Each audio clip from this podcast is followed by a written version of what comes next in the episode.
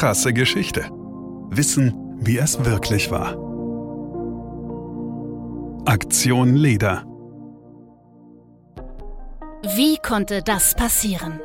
Ausgerechnet beim Klassenfeind gegen den Klassenfeind.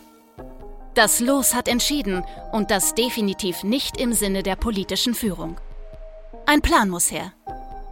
Es ist schließlich das erste und wie sich später zeigen wird, auch das einzige Mal, dass sich die DDR für eine Teilnahme an einer Fußballweltmeisterschaft qualifizieren kann. Und sie wird auch noch in der Bundesrepublik Deutschland ausgetragen.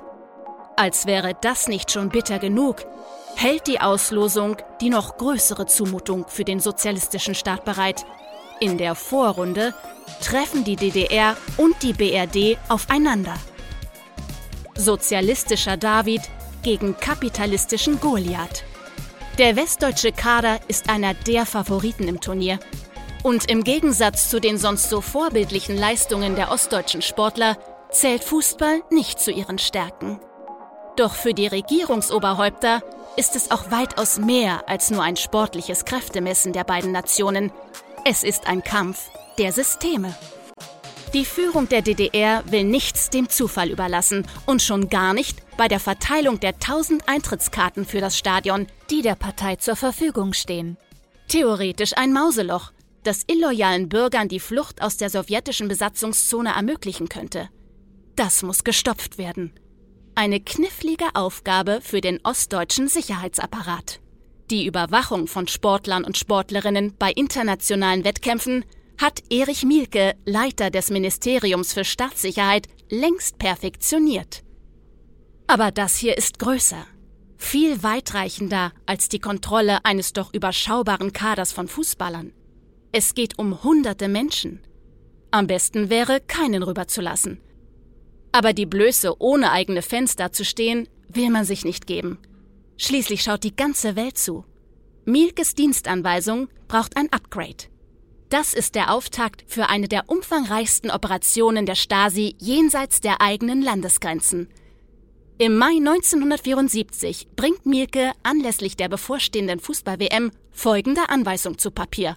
Zur wirksamen politisch-operativen Sicherung aller aktiven Teilnehmer, Betreuer, Journalisten, Kulturschaffenden und Touristen aus der DDR insbesondere zur rechtzeitigen Aufklärung und Verhinderung jeglicher Provokationen und Störversuche befehle ich, alle politisch-operativen Maßnahmen zur Sicherung der Teilnehmer an der 10. WM sind gemäß der Dienstanweisung Nummer 4-71 im Rahmen einer Aktion unter der Bezeichnung LEDA vorzubereiten und durchzuführen.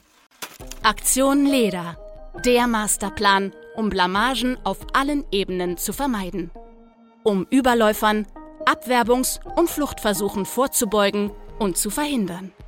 Wer darf mit in den Westen? Natürlich nur absolut linientreue Bürger, handverlesen.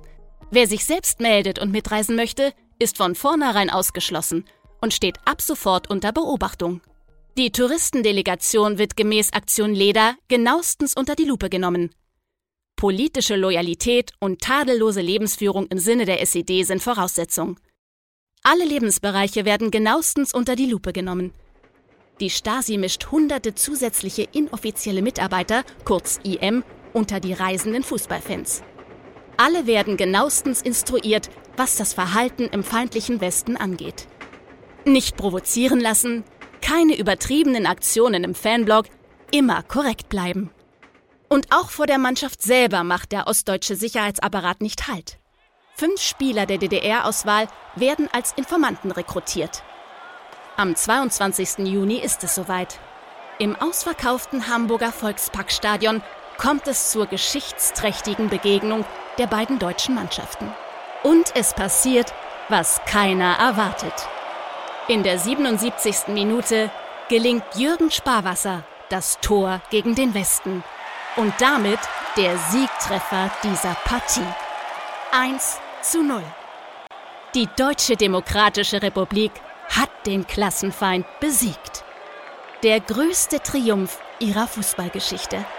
Auch wenn am Ende die BRD Weltmeister wird, die einzige Niederlage des Turniers hatte ihr die DDR beigebracht. Und man blieb frei von Zwischenfällen, keine Fluchtversuche, keine Ausfälligkeiten. Ein Erfolg für die Aktion Leder? Die DDR ist unter kritischen Umständen einer politischen Blamage entgangen. Knapp 14 Jahre später aber, im Januar 88, ist es ausgerechnet Jürgen Sparwasser, der Held von Hamburg, der bei einem Gastspiel seiner Altherrenmannschaft vom 1. FC Magdeburg im Westen nach einem Ausflug nicht ins Hotel zurückkehrt. Besonders heikel? Auch Sparwassers Frau ist zur gleichen Zeit auf Besuch bei Westverwandtschaft. Da hat Erich Mielke gepennt, lautet Jürgen Sparwassers suffisante Einschätzung. Die ostdeutsche Regierung hingegen sieht Sparwasser als Verräter. Aber so ist es eben. Im Fußball sollte man keinen reinlassen, aus der DDR keinen rauslassen. Krasse Geschichte ist eine Produktion von Krane und Rabe im Auftrag von RTL Plus Musik. Autorin Denise Köppen. Gesprochen von Ina Wagler. Produktion, Redaktion und Regie Christoph Azone, Denise Köppen, Katrin Rath, Ina Wagler, Sabrina Gottschild-Vetter und Markus Krane. Ton und Schnitt Benjamin Sammer, Lukas Wieland, Jean Leclerc, Axel Rabe und Markus Krane. Falls es euch gefallen hat und ihr keine weiteren Folgen verpassen wollt, freuen wir uns, wenn ihr diesen Podcast abonniert und weiterempfehlt. Danke fürs Zuhören. Bis zum nächsten Mal.